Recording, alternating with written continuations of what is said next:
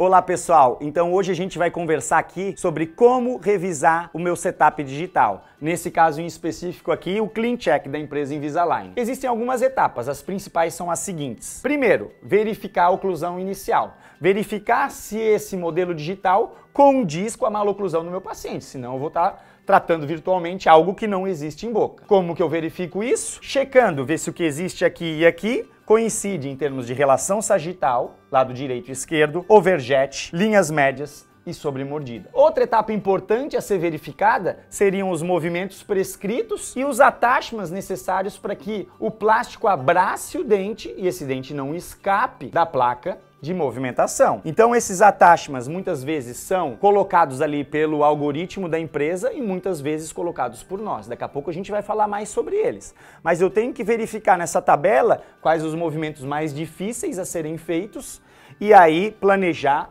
o attachment ou saliência de apoio para que esse movimento aconteça de maneira otimizada.